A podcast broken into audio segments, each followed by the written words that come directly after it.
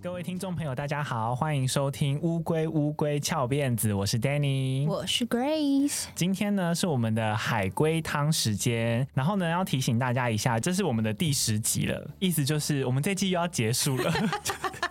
动不动就要结束，又到了一个即将要别离的时刻，暂别啦。然后呢，要提醒大家一下，就是我们后面呢这一季最后的特别篇可能会是用征集鬼故事，然后还有做那个我们第二季结尾做的那个 Q&A 人生相谈式的形式。我们会再发布表单给大家，那如果大家有兴趣的话，都可以去填写。好，那今天呢会是由 Grace 来准备我们的海龟汤。好，我来出题目喽。哎，今天的难吗？不难，但是它有点非典型哦。非，用到“非典型”这个词，OK OK，挑战。好，题目叫做搭飞机。有一名女子要出门旅行，没想到最后因为选择搭乘飞机，所以救了自己一命。请问为什么？如果她搭了飞机，就。不会怎样，因为他搭了飞机，哦，所以救了自己一命。所以如果他们原本没有搭飞机，他就会挂掉。哦，OK，请问是有大海啸吗？不是。请问是火山爆发吗？不是。请问这个海龟汤里有灾难的出现吗？不是，没有灾难的出现。请问有人在追杀女生吗？不是。嗯，请问女生在逃亡吗？不是。请问这个海龟汤里有怪物吗？不是，因为搭飞机所以救了自己一命。你需要提示吗？哦哦，我知道，我知道。请问这个女子是不是会晕船？不是。请问这个女子有疾病吗？不是。哎，有点类似，她身体有出有一个特殊状况。OK，好好好，嗯，那先让我继续。但不是疾病哦，所以你刚刚那个其实还是不是。好，请问女子是瞎子吗？不是。请问女子是聋子吗？不是。她身体有状况。请问女子是小矮人吗？不是。这个故事跟天灾、呃人祸、精灵 以及非正常生活会出现的东西都无关，都无关。好。嗯、哦，我给你点提示好了。好，你要去想。你搭飞机之前会有什么必要的步骤？搭飞机必要步骤？嗯，哦哦，请问女子有藏毒在身上吗？不是。请问女子是不是体内有安装什么爆弹，或是炸弹，或者是什么开关？嗯，不是，但是你快猜到了。哦，请问，请问机场是不是有炸弹壳？不是。请问，请问这个故事和九一一恐怖攻击有关吗？无关，你要去想，因为他搭了飞机，所以他就救了自己嘛。什么步骤是坐其他交通工具都不用的？其他交通工具不用飞高高啊？不是，我是说对乘客来说，垫脚放行李箱，什么步骤？什么步骤？搜身，然后过金属？谁会？谁会？啊？过金属探测器啊？哦。有关键字，金属探测器哦。我我想要直接猜汤底，请问是不是女子她体内被埋了某一种炸弹，或者是某一种开关，然后原本只要在上飞机的时候就会被预设要爆炸，但是因为她通过了金属探测门，然后被检查出体内有那个装置，所以及时抓出来了。不是。等一下，我觉得这个故事很完整呢。金属探测器啊，好有道理哦。但是真的不是。好，好，他体内确实有东西，但是不是他自愿放进去的，他不知道。怎么办？我刚第一时间想到的是体内有情趣玩具，他是不是塞了不该塞的东西？情趣玩具不会让他死掉啊。哦，对哦，顶多不舒服，或是很爽，不知道。马上 either one。嗯。可是金属探测门能探测出体内的东西，我只想得到是什么微型爆弹或者什么迷你炸弹之类的。他体内有什么？哦，我知道他体内是不是做检查有塞什么钢条或者是什么之类的？是吗？不是 钢条，他怎么走到机场啊？不是体内有钢条，谁不会知道？不是有些人，他是什么什么什么串串吗？烤肉串被串着去机场，生化人不是？我想说他是不是手术有打一些什么钉子什么之类的、啊、？No No，但是跟手术有关。哦，我一直觉得我好像很接近。嗯，呃，他是不是手术会用到什么东西？哦，他之前动手术的时候手术失败，结果体内埋了一把手术刀，然后在过金属探测门的时候抓到了那把手术刀，然后所以才呃没有坐上飞机，然后可能刺伤或什么之类的。没错。哦 微型爆弹也很合理呀、啊。好啦，汤底就是女子在经过登机前的金属探测器的检查的时候，一直无法通过。她已经确定身上没有任何金属物品，也没有皮带，但是仪器就是一直哔哔叫。机场人员后来帮她照了 X 光检查，才发现女子体内竟然有一把手术刀。因为她不久前才动了外科手术，但是医生不小心把手术刀放在她身体里面。就忘记拿出来，所以如果他没有选择搭乘飞机，没有经过那个金属探测器的话，那把刀就有可能刺破他的器官，让他没命。哇哦！等一下，是不是非典型？的确非典型，而且这个是不是害你后面要讲？你要后面要讲真实事件吗？是，我今天要讲真实案件，很精彩哎！没错，今天要讲的事件呢，跟大众运输工具也有关，跟刀子也有关。你干嘛突然起？没错，它就是加拿大灰狗巴士杀人案。哦，我没有听过哎，好，好期待。这个案子我不确定它算不算冷门，因为它其实有其他的类似的节目或者 YouTuber 好像有讲过，但是呃，我还没有听过 Podcast 有讲过，所以大家可以期待一下。好，那我们先休息一下，等一下呢回来听 Grace 讲这个灰狗巴士的杀人案。没事，你中间再把空白，你把不要，我要留着。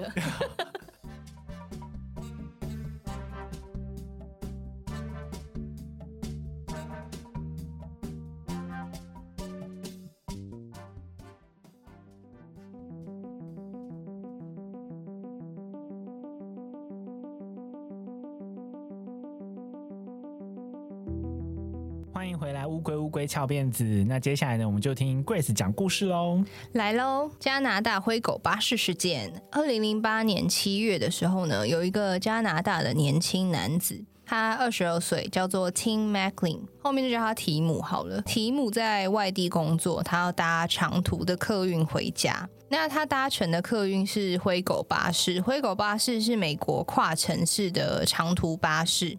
它的客运服务遍及美国全境，例如加拿大、墨西哥都是在里面。是类似我们的那种国光客运啊，什么核心客运那种，没错。但是因为台湾比较小嘛，所以台湾的可能一个旅途，你说最长，我们开到最远的地方顶，你说搭到高雄好了，可能塞个车可能是五个小时吧。嗯，它五六个小时会到。但是灰狗巴士的那个跨城市又跨境，所以它是有些是会长到可能一天一夜，或者是两天一夜都是有可能。这种是不是有些还有座位是可以放倒，你可以在上面睡觉的？对。对，但是灰狗巴士的票价很便宜，它其实就是算是很阳春的客运，它的舒适度什么的，或是设备的新颖程度，当然都不会很好，条件不是算太好啦，经济实惠的那一种。对对对对，但因为它很便宜，所以有很多有经济考量的乘客就会选择搭灰狗巴士。可能他不赶时间，他也不想花钱搭飞机的话，他就会搭巴士。嗯。那在二零零八年的七月三十一号。我们的主角提姆，他也选择搭乘了灰狗巴士。他在工作完之后要搭长程的巴士回家。提姆在中午十二点左右搭上了一一七零号灰狗巴士，选择了靠近巴士最后面的座位坐下。他坐在面对车内左边后排的靠窗的位置。那我看过照片，它其实后面还有几排空位啦，嗯、就它不是在最后一排，但也是倒数几排，就是在巴士偏后段的地方。哦，这个是通常在做客运的时候蛮热门的。位置好像大家都喜欢坐后面，对，可能也比较有安全感吧，嗯、因为毕竟你要搭长城的话。我之前坐那种来回的时候，很多这种位置都会先被买走。对，就是最后面，然后偏就是靠窗，你可以靠着那个窗户休息。所以题目呢，就是坐在靠窗的位置，他就可以靠在那个窗户上睡觉嘛。灰狗巴士是两排的座位，就是一排四个椅子，然后两个两个中间有个走道，这样子，就是跟我们这边的客运其实差不多。嗯、我们这边比较小的客运，好一点就三排座啦，但是它是四排座。对，好，那中间隔了一个走道嘛。提姆上车的时候，他是坐在靠窗，所以他旁边的位置靠走道的那个位置就是空的。大约到晚上快七点的时候，就是已经开了一阵子，开了七个小时左右了。车子停靠的时候呢，就走上来了一个新的乘客。他有华人的脸孔，然后他身高蛮高的，大概一七五左右，也没有到非常高啦。但是以华人来说，对当时的乘客来说，好像就是已经算壮硕了，就是平均身高了，高一点。对对对对对。那他走上车之后呢，就沿着车子中间那条走道往后走。一边走，他就一边一个一个这样看看看这些乘客。他在走到提姆旁边的空位的时候呢，他停了下来。提姆也看到他了，就是想说：“哦，有人要坐下来。”那他就礼貌性的点了点头，意思可能就是我旁边没人，你可以坐。那另外还有一个说法是说，这个华人男子本来就在车上，他只是在停靠了某个休息站的时候下去抽烟，抽烟上来以后，他就自己换位置换到了提姆旁边。Oh. 总之呢，不管是哪一个方式，总之这个华人男子就是在提姆旁边坐下了，就他坐在靠走道那个位置。嗯。那因为旅程还很长嘛，提姆就戴上耳机，就靠在窗户的那个玻璃上，就继续睡觉。睡了一阵子呢，提姆突然被一阵剧痛吓醒。醒来的时候，隔壁的男子竟然拿着刀在狂捅自己。呃，这个男子呢，对着提姆的脖子跟胸口狂捅。那一开始提姆还有发出呜咽声跟惨叫声，然后但后来就渐渐完全没有力气抵抗。那很恐怖，你说是人睡到一半，然后突然被刺进脖子里面，就突然被爆捅。巴士这么小，凶手这么大的动作捅人，当然所有乘客都发现了嘛。全车大概有三十几个乘客，所有人都发了疯，在尖叫，就在哭喊。还有人因为看到太多血，然后那个景象太可怕，就有人就直接在车上开始呕吐。那当大家疯狂的叫司机停车的时候呢，在此同时。这个凶手竟然就一直面无表情的，就机械式的动作，一直刺刺刺，就一直疯狂的刺。还在刺题目吗？对，他就一刀又一刀的捅着提姆的身体。那司机当然就紧急将车子停靠在路边呐、啊，全部人就疯狂冲下车，这样。对啊，而且你看当时事发的时候，那是一个密闭空间呢，难保他一发疯，马上离走到那么近，他直接刺旁边的人，对，很可怕。所有人就真的跟惊悚片一样，就是逃下车。当时有一名卡车司机克里斯经过，他看到巴士好像出了什么事，人群又很恐慌，他就停靠在路边，想说去帮忙。结果呢，克里斯就看到一堆被吓得语无伦次的乘客嘛，他就想。想说到底发生什么事情，他有问一下乘客，那大家就有点被吓烂了，所以就是可能就说哦，那里面有人怎样怎样。克里斯就想说他直接上去看一下到底发生什么事情好了。克里斯呢就很勇敢了，他拿了一根棍子就想上去直接制服这个凶手，很大胆呢、嗯。然后克里斯的照片我看到，他就是那种很标准的美国壮汉。哦，他也是身材蛮壮硕。对，他是白人，但是就是那种胡留胡子，然后超壮，然后看起来就是很会打架的那一种。我没在怕你的。对对对对，克里斯上车之后，我们就看到车子里面很残况，因为里面全部都是血嘛。那还有一个诡异的男子，就眼神涣散，面无表情的看着他。克里斯就想，就有点吓到，但是他就看着那个男生正在观察他的时候，就突然咚一声，有一个物体就被丢到了司机的方向盘的附近，就在克里斯的旁边。克里斯就仔细靠过去一看，竟然是人头哇！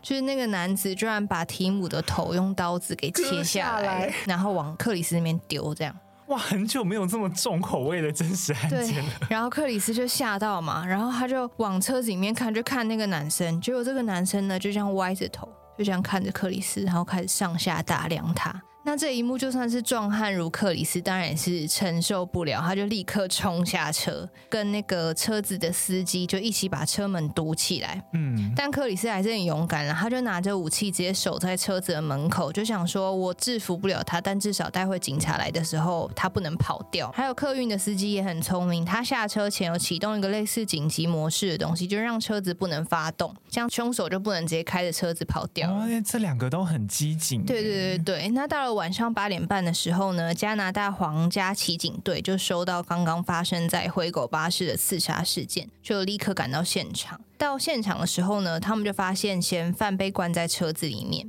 所以警方就大概盘问了一下乘客跟司机，了解一下情况到底是怎么样。知道目前嫌犯是被困在车子里，然后又没有人质，就是唯一的人质已经死掉了。这样，大约九点的时候呢，警察召集了谈判小组，还有武装作战小组，就准备要和凶手谈判，还有对峙。那灰狗巴士长得跟台湾的客运其实很像，就是上面就是都是透明的啊，就都是窗户，你可以往外看，外面也可以往里面看。大家在外面是可以看到凶手在里面做什么的，就是他只要站起来，你是看得到他在走来走去的嘛。那只见这个诡异的凶手呢，就开始不断的在摆弄提姆的尸体。哦，好恐怖哦！然后在车子的走道里面前后这样走来走去，走来走去，然后时不时呢还会把尸体血淋淋的人头就这样举起来。就是要让车子外面的人看到他拿着人头这样。这个人真的反社会人格哎。对，然后警方包围了车子以后呢，不知道是不是因为没有处理过类似的情况，还是警力不足，或者是没有人对他们发号施令，还是怎么样？也有可能是因为他们没有办法确认嫌犯有没有其他武器，他们不能轻举妄动。而且当时所有乘客都已经安全下车了嘛，又没有人质在车上，所以警察就围着车子，就是呈现一个对峙的情况。情况，但没有任何人去攻坚，就没有人有动作，大家就拿着枪对着客运这样，然后就这样子，大家就亲眼看着凶手开始虐待尸体。哦，我刚刚不是说凶手会一直突然把那个头颅举起来吗？嗯，然后呢，他就突然把提姆血淋淋的头颅这样高高的举起，然后用刀子伸向眼眶的地方，一个用力把头颅上的眼珠抠出来，接下来一口吞下去。然后呢，凶手还把一个看似是心脏的器官举起来。正当众人疑惑凶手到底想干嘛的时候，他就直接张口咬了下去，就开始生吃器官。OMG，你还好吗？欸、你需要喘个气吗？没有，不是因为我们近期真的都在讲一些什么都市传说啊，带一点欢乐。其实我们很久没有这么的紧绷过了。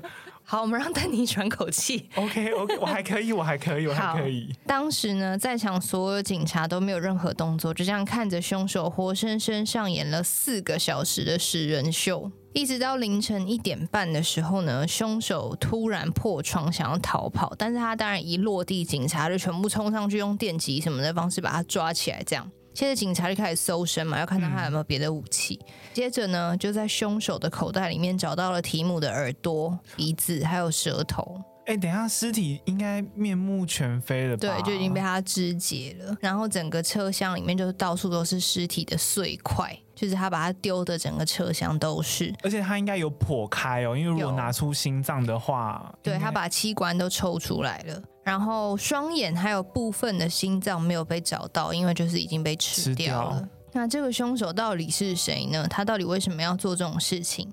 他跟受害者提姆又有什么深仇大恨？为什么要这样子？根据法庭的文件所示呢，这个凶手名字叫做李伟光，他是从中国移民到加拿大的移民。那李伟光是出生在一九六八年四月三十号，他出生在中国辽宁省的丹东市。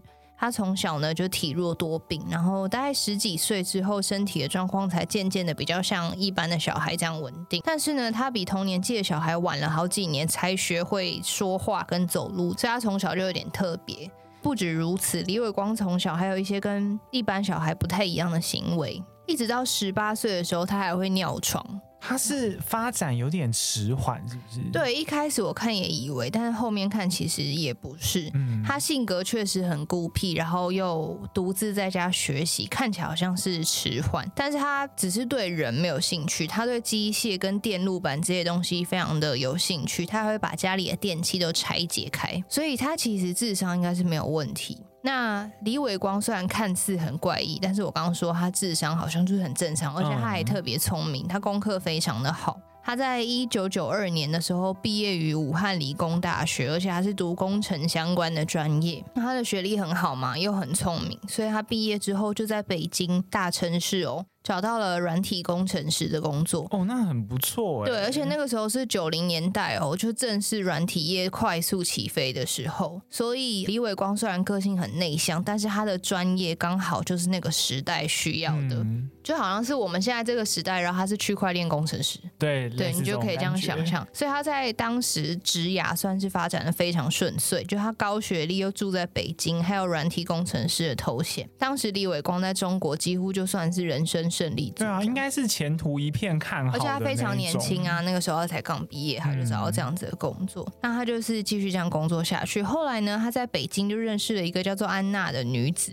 就在一九九五年的时候结婚，后来他跟他的妻子在二零零一年的时候正式一起移民到加拿大，准备两个人要一起在加拿大展开全全新的生活。但是没有想到呢，可能是因为对英语没有很熟悉，或者是他的学历在加拿大不被承认的关系。原本在中国发展的很好的李伟光呢，到了加拿大竟然找不到工作，还是加拿大那边本来就有白人以外的人比较难找工作的状况。嗯，这个就资料比较少，但是我觉得可以想象，因为九零年代那时候种族歧视应该还是应该还是多少有。对，然后再加上确实好像我记得我忘记是。近年吗？还是什么时候开始，中国的大学学历才在国外欧美有被承认？承认哦、对，在此之前是好像是没有的。所以李伟光就等于在人生应该要起飞的阶段，就决定移民嘛。嗯。结果竟然就瞬间面临低谷，还失业，等于他从人生高峰直接坠到谷底。对，那也是最惨的那种谷底，就可能是一连串的压力或是什么其他原因吧。李伟光从二零零四年开始就出现了一点心理的状况。all. 他没有办法正常吃饭，还有睡觉，就晚上会失眠。他还经常跟他的妻子哭诉说，他看到上帝，而且他觉得一直有人在他耳边和他说话。哎，他的妻子都没有帮他做一些支持或是什么的作用吗？嗯，可能那个年代他们就希望说，假装是没有事，他可能只是压力太大，隔一阵子就好了，或者是找到工作之后就会好了吧？好奇怪，因为如果是我啦，我要是知道说他的学历有可能在加拿大不会被承认的话，我应该、哦、他就不会过去，就不会移民了，是是也怪怪的，嗯、不晓得在想什么，就不知道。而且我原本有想说，是不是因为他妻子的关系，所以他必须要去？可是因为我不知道是刻意不公开他妻子的资讯。还是怎么样？嗯、他的妻子的资料完全查不到，因为刚刚也没有提到安娜到底是哪里人。对，而且连安娜这个名字都只有很少很少资料提到，所以我甚至不知道他妻子叫安娜这件事情是真的还是假的。哦，也有可能是化名。对，因为完全没有资料。哦，嗯，嗯一直到二零零五年。李伟光的情况没有好转，而且还越来越严重。中间还曾经发生了李伟光某日居然沿着高速公路走了好几公里，后来被警方逮捕。警方就问他说：“你怎么做这么危险的事情，走在高速公路旁边？”他就跟警察说：“哦。”我是在追随太阳的脚步，那听起来就已经是 对警察，知道这个人不太正常嘛，所以就立刻把他送到医院治疗。医院呢就诊断出李伟光患有精神分裂症，哦、然后就开始给他用药物治疗，思觉失调症。对，没错。不过不久之后呢，李伟光就离开医院了，嗯、因为他当时还没有到被强制就医的阶段。因为听起来他的所作所为好像也没有妨害，就他没有影响别人，他也没有攻击别人，所以你可能没有办法限制他人身自由。那李伟光离开前呢，告诉他的心理医生说，他不觉得他自己有病，也不觉得自己有什么问题。从那个时候开始呢，李伟光就会随身带着一把刀，因为他说他要随时防备恶魔跟外星人的攻击。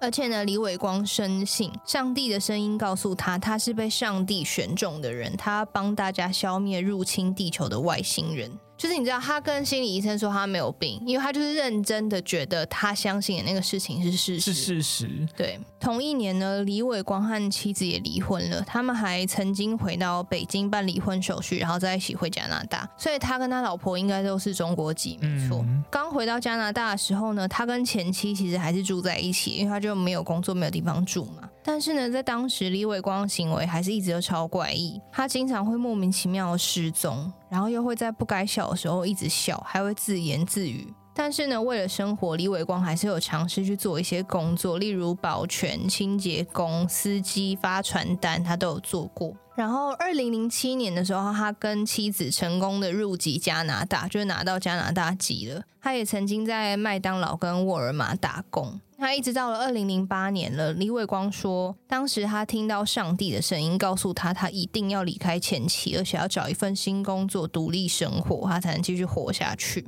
我好想知道他眼里的上帝是什么样子。就是，嗯，李伟光说的。那李伟光就买了一张灰狗巴士的车票，然后留言告诉前妻说：“我走了，不要找我，祝你幸福。”另外我还有查到另外一个说法啦，他说：“呃，李伟光在被警察带去精神病院治疗的时候，其实是有短暂效果的，因为有用药嘛，所以上帝的声音就不见了。然后他后来就有正常的去工作，但是到了二零零八年七月的时候。”他就突然告诉公司老板，他要离开公司，然后他就突然离开了。但实际上原因是李伟光脑袋里的那个声音又回来了，而且还告诉他，他大难临头了，他地球有危险了，你要立刻开始逃亡。因此，李伟光在逃亡的路上就去商店买了一把猎刀放在身上。要自保用的，会有人要攻击他。没错，接着呢，他就跟着脑中上帝的声音行动嘛，一路呢就跟着指使搭上了一一七零号回购巴士。那当李伟光走上巴士的时候呢，脑海里上帝的声音就告诉他，这里潜入了一只外星怪物，如果你不把它杀掉，大家就会被它杀掉。所以李伟光就一边走一边观察车上的乘客。你记不记得我刚刚前面说他一边走就一边？这样看大家，他在找外星怪物。对，那一直到经过提姆身边的时候，提姆不是有礼貌的对他点了个头吗？脑海里的声音这个时候就告诉李伟光，就是他。于是呢，李伟光就在提姆身边坐了下来。那在车子的行驶过程中呢，坐在李伟光前面的乘客啊，就有发现后面那个男生很怪，就是一直对着空气在自言自语，不知道在忙什么。隔了一阵子呢，他就听到后排传来凄厉的叫声。转头就看到这个怪异的男子正在拿着刀狂捅原本靠在床边睡觉的人，在杀怪物。对，这个时候全车的乘客就开始疯狂的大叫，然后叫司机赶快停车。接下来发生的事情就像我们刚刚讲的一样，就是李伟光就杀死了可怜的提姆嘛，还在众目睽睽之下把提姆的尸体分解，甚至吃下肚。李伟光当时在车上不是把那个提姆的头砍下来，然后高举给外面的群众看。哦，原来他在示威，是不是？他就说他成功杀掉怪物了。没错，有人说这是一种英雄式的举法，就是他高举的头颅，意思是我、哦、我解救了你们，我帮你们除掉了外。外星人的意思就是以前在打仗的时候，不是对拿敌人的头颅，就是说，哎，我举起来，我取了敌方的首级回来了。对，没错。那因为当时李伟光就是认真的相信提姆是入侵地球的外星人，他在为民除害。这样好，回到刚刚的故事，李伟光不是从车窗跳出来吗？然后就立刻被警方逮捕了嘛。现场呢，包含警察，有这么多的目击者，李伟光当然就是被以凶手身份送上了法庭。但是呢，经过审理，法庭、医生、陪审团一致认同，李伟光虽然确实是犯下了杀害提姆的案件。但是呢，他们判定李伟光深受严重的精神分裂症，也就是思觉失调症的影响，所以在犯案的当下，他没有行为能力，也没有思考能力，所以判处李伟光无罪。但是他要强制接受高介护的精神病院治疗。哦，oh. 对，那经过强制治疗四年后。四年而已哦，也就是二零一二年，他被医生判定在佩戴追踪器的状况下可以自由外出，然后转到就是一般没有介护的教养院。所以他后来有成功的再回到人群里面。还没讲完哦，还有哦，到了二零一七年，多位心理专家以及治疗过李伟光的医生都出庭说明，证明李伟光已经完全痊愈，对于社会没有任何潜在危险，所以呢，还帮李伟光改名。改名之后，李伟光就重获自由，正式回归社会。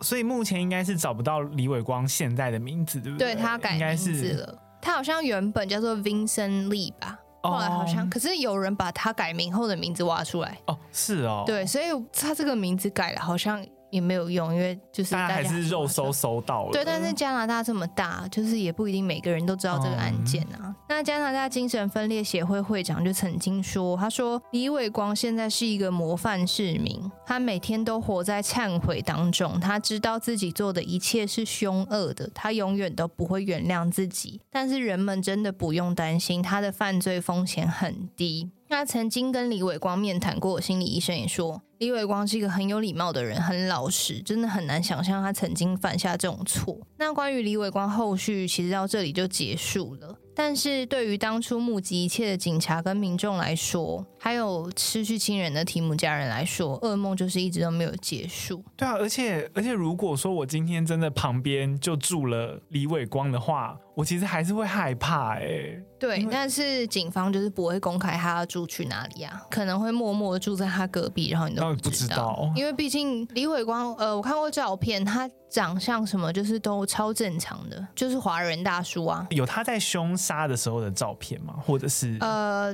因为他那时候都在车子里面，所以都不清楚。但是有他被逮捕的照片。他整个人就是看起来就是正常人，你不会觉得他，嗯，因为我们上一秒才刚吃了器官这样子。对，就因为我们通常对于思觉失调症或者是已经疯掉在行凶的人的那个想象，你可能是什么眼眶什么深很凹啊，嗯、或者就看起来疯狂，很像病人。没有，他就是外观正常。你就突然说他是同学爸爸，你也不会觉得怎么样。哇，这样的人回归社会，藏在我们之中。对，而且他像我，就是有很严重脸盲症的人，他的、哦、你绝对认不出来。对，他长相就是我看过一次我就忘记了的那一种，所以他就是会默默活在社区里面。那当时同时在一一七零号灰狗巴士上的乘客呢，很多都患上了创伤症候群，因为他们就是看到行凶过程嘛。啊、其中一个最严重的女乘客，她在案发之后几年有怀孕生了一个小孩，但是因为她的创伤症候群实在太严重了，相关单位觉得她。的精神不够稳定。所以在她生产之后呢，她的小孩就被社福机构送到了寄养家庭。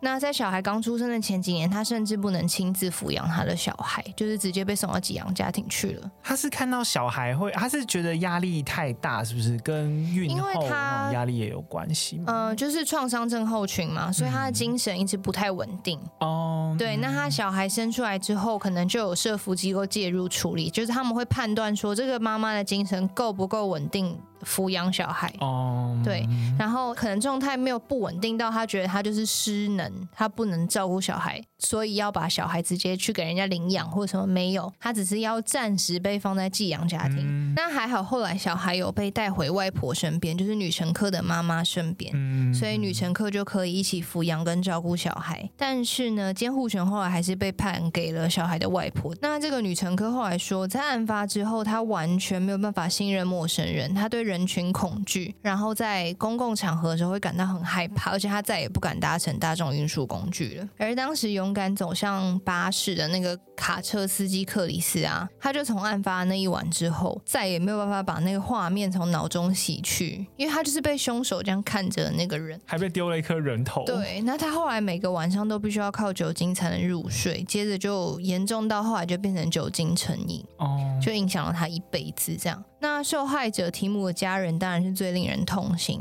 提姆的妈妈卡洛曾经说，事发之后他几乎整个人快疯掉。他说，所有人的生活都没有改变，车辆还是继续在行驶，太阳也一样升起。让我最发狂的是，整个世界都在照常的运转，只有我的世界停止了。真的是过了很久很久以后，我才有力气在早上起床。那提姆遇害的时候呢，他的女友，他其实有一个女友，已经怀孕了。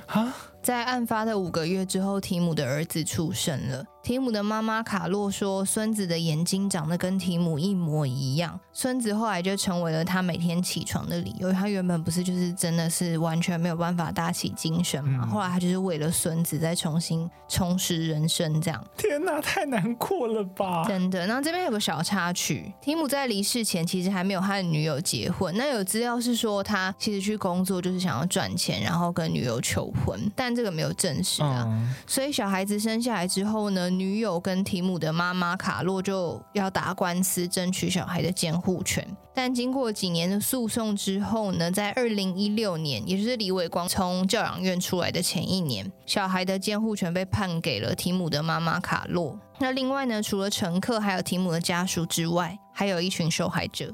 就是警察哦，警察也被吓到了吧？对，当年赶到现场的其中一名警察叫 Ken Barker，他也患上了严重的创伤症候群。他跟家人说，只要看到跟灰口巴士相关的新闻或者是事件，他就会回想起那天晚上的所有画面。他还曾经传讯息给家人说：“我觉得我再也不可能好起来了。”那这个警察呢，在二零一四年，也就是案发的六年之后，在家里面自杀身亡。那他的家人说，他们会选择公布 Ken 自杀的消息，就是因为希望当年的皇家骑警队的成员，如果有相同的伤痛，一定要勇敢去寻求帮助。嗯，一定要。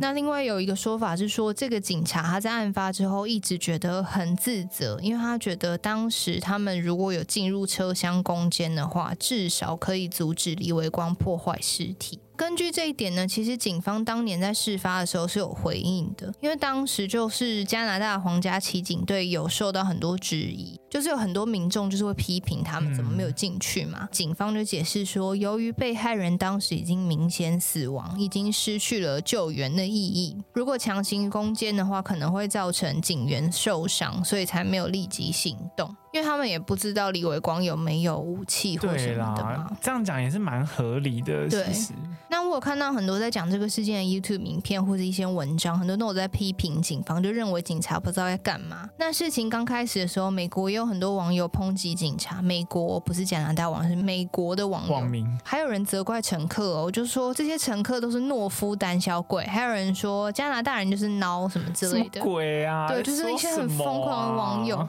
然后还有人说什么。怎么那么孬？三十几个人不能阻止一个带刀的人吗？之类，就是蛮夸张的批评。那我个人是觉得，你如果不是在当场的人，真的都没有资格说这些话。对啊，你那时候哎、欸，看到一个人在你旁边被捅脖子，你吓都吓死了，哪来力气去制服他、啊？对呀、啊，就是到底谁可以很勇敢的冲上去？啊、我觉得大部分人应该脑袋都会宕机。不是连那个克里斯那个那个壮汉都吓到了耶，那一般人更不用说。对啊，而且有些人说，那警察受了多这么多训练，为什么还会吓到？警察又不是一般人，为什么不行动？但也许就是因为他们受过训练，所以他们知道可能会有。多少潜在危险？例如，你怎么知道里面凶手是不是恐怖分子？因为九零年代的时候确实很多恐怖攻击啊。Oh, 嗯、那如果他身上有炸弹，警方一进去他就引爆，不是现场所有人都挂了吗？对，会更多死伤。啊、没错，所以我想说，现场一定是有很多我们不知道的事情。当然，也不排除可能存在瑕疵跟人为判断错误，但是毕竟我们不是专业，就也不是在场经历那一切的人，所以我觉得，嗯，大家在批评之前是可以想一想啦。嗯。而且我觉得这件事情的反思，其实可以用在很多事情。对，你可以用在未来发生的每一件事情。当我们是局外人的时候，例如你看到社会案件或者什么，你真的不要急着批评。我觉得换位思考一下会比较好一点。而且想想李伟光，他如果真的是像医生那样子被已经评鉴说是可能精神正常啊，然后可以回归正常生活，我觉得他现在应该情绪应该也是备受谴责。那个